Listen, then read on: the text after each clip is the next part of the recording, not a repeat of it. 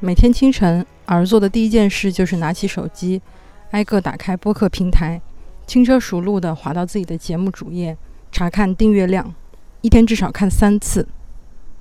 今天儿的节目正式一周年了，加起来接近两千人的订阅和十六期节目，是儿做播客的这一年里数字上的收获。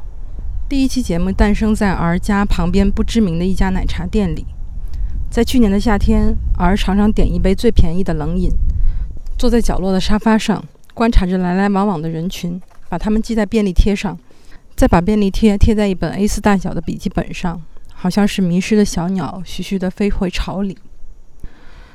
坐在店里，从玻璃窗外能看到许多树，窗外的树上总有蝉鸣，去年有，今年也还有。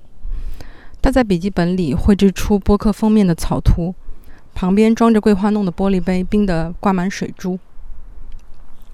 他按下第一期节目的上传键的时候，也许不会想到，那个他决定要为之做一期播客的奶茶店，在今年夏天已经消失了。那张他坐着看窗外的皮沙发，他每次买的四元钱一杯的桂花弄都没有了。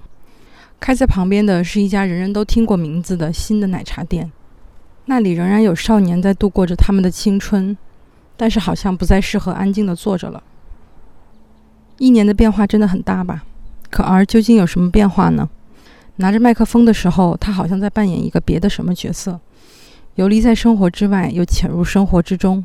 不管怎样，彼时儿开始扮演一个新的角色，而这从让他激动万分到逐渐平淡，最后和自己的新身份相处融洽。在这个时代，表达好像是一件风险极高的事情，可能要付出极大的代价。而看到过有人和自己表达了相似的观点，但延展得更深，最后评论被狂轰滥炸，也会因为无时无刻不在的互联网挖坟而惴惴不安。会不会有一天，这档以记录奶茶店为开端的节目，也会像奶茶店的倒闭一样，彻底的消失在互联网上？除了外力的作用，而更担心自己没有持续产出内容的动力。每一期不同的数据下，而发现有些他无比喜欢的内容。听众并不热衷，而他没花那么多心思做的内容，却又得到了很真诚的反馈。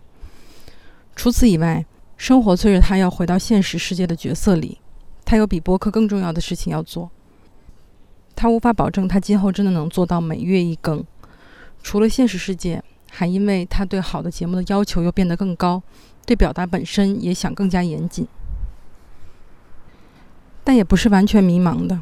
一年的时间让儿摸清了他未来想做的内容的方向。或许唯一能让这个播客活下去的办法，是找到自己喜欢做的内容，对自己有用的内容和听众喜欢的内容之间的交集，然后把它们做成节目。